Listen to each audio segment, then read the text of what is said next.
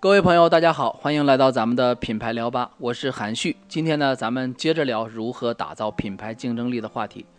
那上一期我们重点谈了一个品牌精神价值的一个层面，就是怎么去选择品牌的精神价值。那这个呢，讲的是一个精神价值的内容的问题。那这一期呢，我们重点聊一下形式啊，就是品牌的精神价值是怎么呈现的。那具体我们就需要结合。品牌的传播要素来进行说明。要说明白这个问题呢，我们就得弄清楚品牌表现和传播它的主要手段都有什么。从传播方式上呢，不外乎就是广告和公关啊。表现的形式呢也比较简单，无非呢就是图像、文字和声音。从感官上来分呢，就是视觉和听觉。这个呢，也是人类感知世界的两个比较核心的方式啊。再有一个就是嗅觉，那这个呢，只能在产品上去实现啊，在品品牌传播上呢，我们几乎是用不到的。所以呢，我们就不分是广告还是公关了，我们就从品牌的感知方式上来讲这部分的内容。首先，我们说一下品牌的听觉表现。那在听觉上讲呢，最重要的方式呢就是语言和音乐。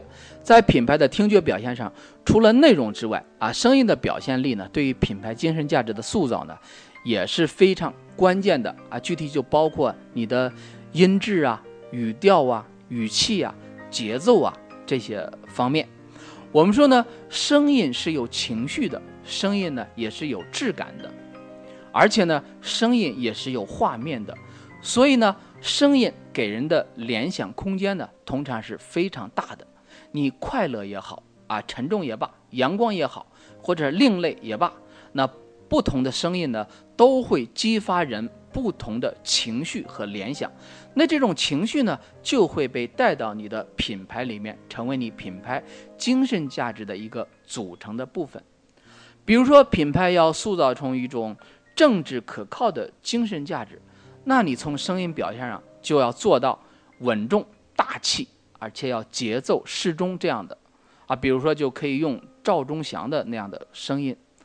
那这里面呢，给我印象最深的一个案例呢，就是当年娃哈哈的龙井茶的广告啊，西湖水龙井茶不用沏的好茶。当时请的是周星驰做的品牌代言，而且呢，企业还请了周星驰的。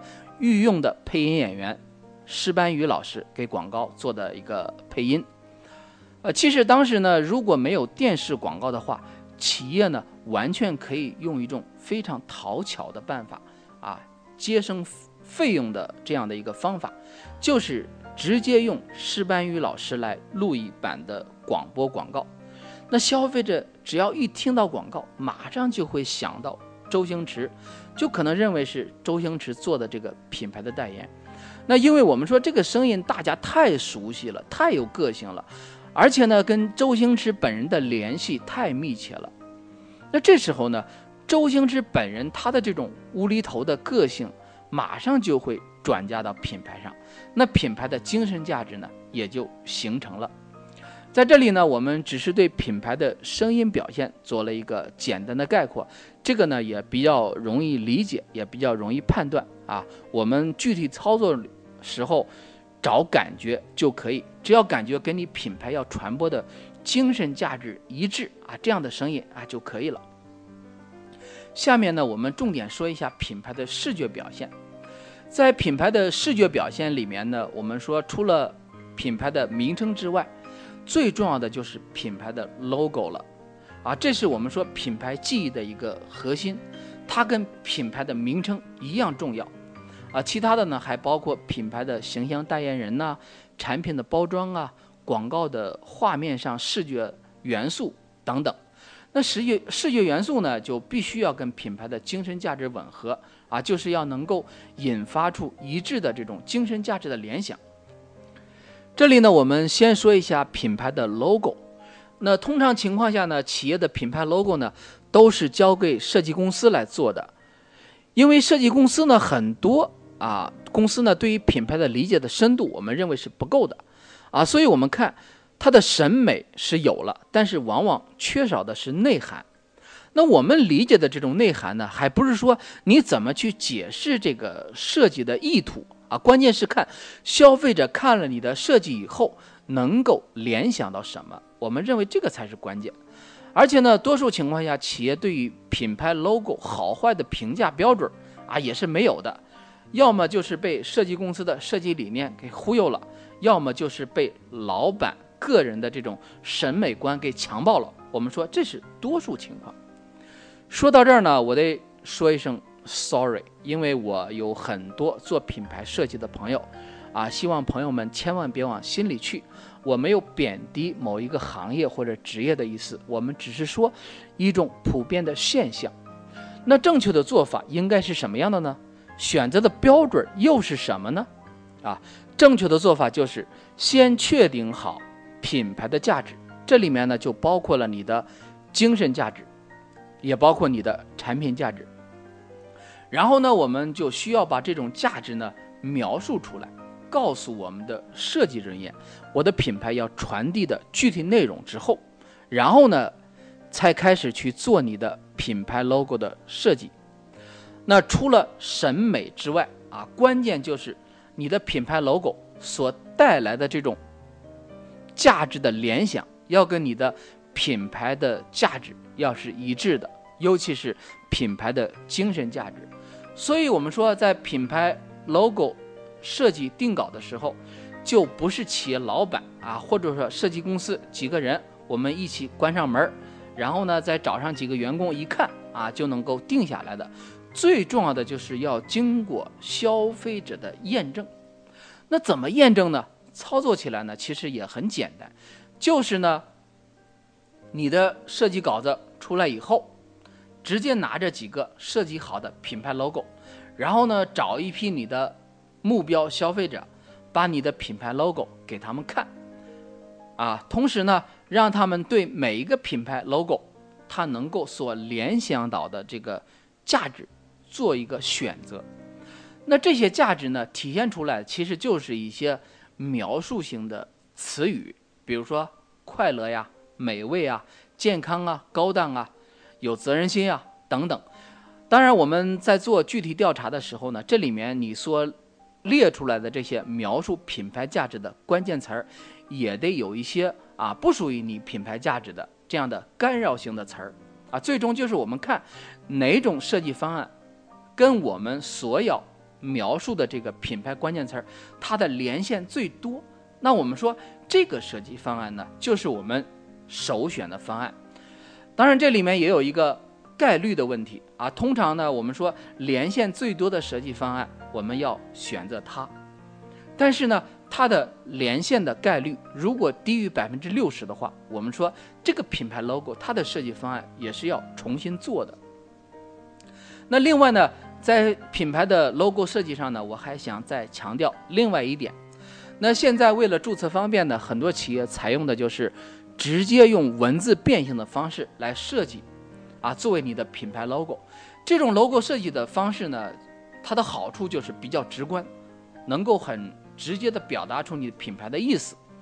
但是呢，也有一个不好的方面，就是它局限了消费者的品牌联想，啊，更多时候呢，这种联想呢，就是被你的字面意思给限制住了。这个道理其实是这样的，就像我们常说的。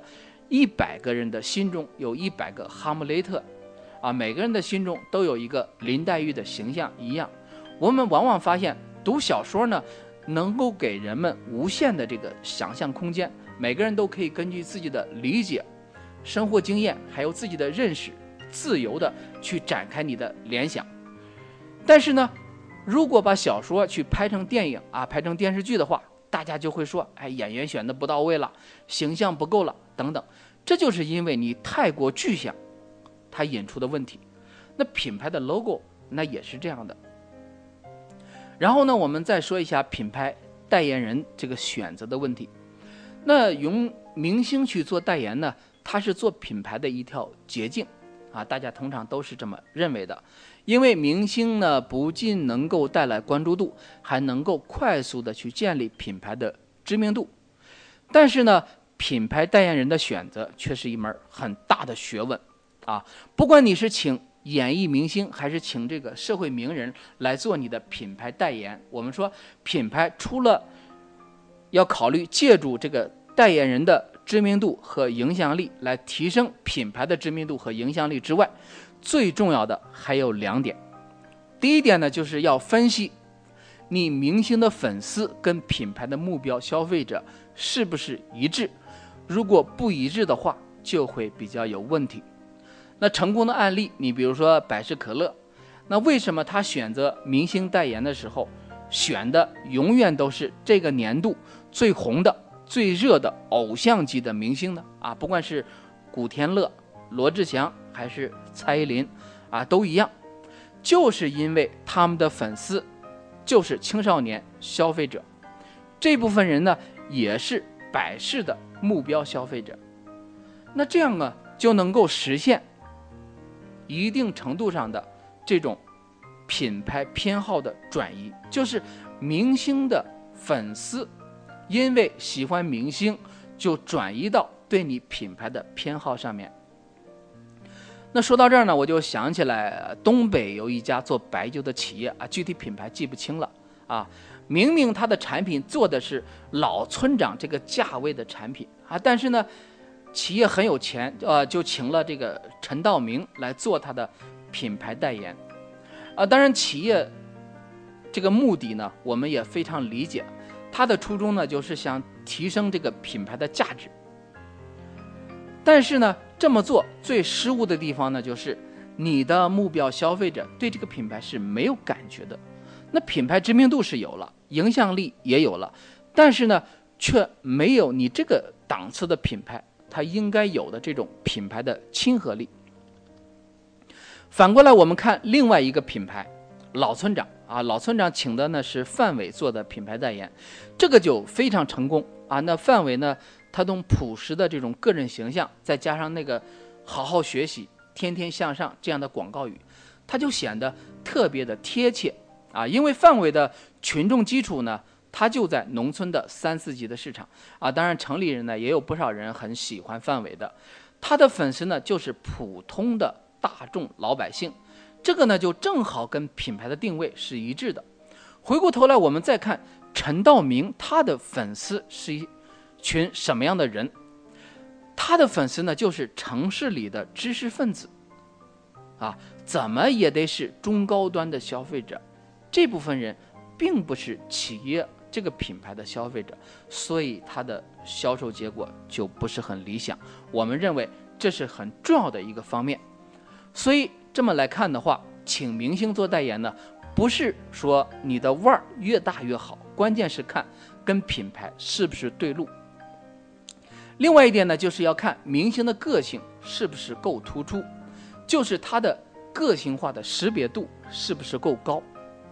如果识别度不够的话，那其实这个时候你请明星做代言呢，还不如随便去找一个模特更实用、更经济实惠。那这个问题呢，在植物蛋白行业呢表现就非常的突出。那自从六个核桃用梅婷来做品牌代言之后呢，露露呢也请了徐晴来做品牌代言，后来的品牌就开始找。各种各样的女明星来做自己的品牌代言，什么孙俪呀、陶虹啊、刘晓庆啊，反正是只要我们脸熟的女明星，在这个行业你几乎都能看到，太多了，很多连名字都叫不上来。那结果怎么样呢？啊，结果当然是很不好，因为通通的被秒杀掉了，就是因为明星的识别度不够高的问题。还有呢，就是在。请明星做代言的时候呢，我们一定要考虑明星的内在气质。这种气质呢，更多呢就是通过明星的这种社会的公开活动，还有他在这个影视作品里面所塑造出这个角色来表现出来的。当然，也有他本色的一部分。准确来说呢，就是要考虑明星的精神气质跟品牌的精神价值内涵是不是吻合。比如说红牛请林丹来做代言，他就非常成功。那作为运动员来讲呢，林丹在羽毛球运动上，他就取得了非常大的成绩。他拿过两个奥运冠军，四个世锦赛的冠军，啊，目前呢是世界排名第一的羽毛球运动员啊。更重要的呢，就是从他身上所体现出来的运动员特有的那种顽强拼搏、超越自我的精神内涵。它跟红牛品牌所传递的这种品牌精神价值啊，就是你的能量超乎你的想象，它是非常一致的。所以整体品牌形象啊，它出来以后呢，就非常的和谐统一。那说到这里呢，我还想多说几句，说一下中国的白酒行业。大家都知道呢，白酒是中国传统的东西，有非常深厚的社会消费基础，上千年的历史传承。那二零一三年之前的十年呢，被称作是白酒行业的黄金十年。这十年下来，虽然说白酒行业的价格上去了，包装档次上去了，销量和销售额也上去了，但是我们说，这个行业对于品牌价值的塑造，它还有很大的欠缺，包括名酒在内，我们说顶多是做了品牌的。价格标签和品质标签，关键是在品牌的精神价值层面，并没有做出什么成绩来。品牌所释放的这种竞争力呢，更多的其实是在上上一个十年所积攒下来的这个底子。而且呢，白酒在精神价值层面又是一个非常需要的这样一个行业。我想呢，这也是整个白酒行业对于渠道依赖度过高的一个重要的原因，就是你品牌精神价值的缺失。有个朋友曾经问过我，那有个朋友呢曾经说过一句非常精辟的话，他说：“中国白酒这么好的东西，没想到遇到了一堆败家子儿，他们把白酒给霍霍了。”想想啊，其实这句话说的还真是有道理。说到这儿呢，做酒的朋友千万别往心里去。这里面说的败家子儿呢，不是指的全部，而只是一部分。而且我们主要说的是企业的决策者啊，不是我们下面具体搞执行的。这就是我们关于品牌的精神价值聊的另外一部分内容。这时候呢，有朋友可能会问了，说既然品牌的精神价值那么重要啊，你也举了这么多的例子，那是不是我们都得强调一下？品牌的精神价值呢？啊，其实不是，这个跟行业是有关的。通过实践和研究，我们就发现有两类消费品，如果品牌诉求精神价值的话，更容易形成品牌的竞争力。那一类呢，就是外显性的消费品，比如说汽车呀、手表啊、首饰啊，还有白酒啊，它是拿出来让别人看的，或者是消费者让别人看的这样的东西。那一类呢，就是私密性非常强的消费品，比如说内衣啊、情趣用品呢，这个呢是追求一种心理满足的，啊，还有化妆品。那这个时候呢，我们就得考虑，那我们在选择品牌卖点的时候，我们到底应该去突出什么？是应该选择品牌的精神价值呢，还是品牌的产品价值呢？这个到底有没有依据？有没有选择的方法呢？当然是有的。下一期咱们就聊这个内容。好，这一期关于如何打造品牌竞争力的话题呢，我们就聊到这里。下一期咱们接着聊。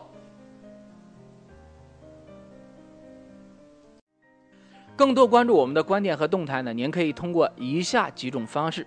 第一种方式呢是微信搜索“正直正行品牌管理机构”并进行关注，您就可以持续收到我们的观点分享。记住是正确的正，认知和行动的知行两个字。第二种方式呢是手机下载荔枝 FM 的客户端，搜索“品牌聊吧”，记住是聊天的聊，酒吧的吧，您点击关注就可以了。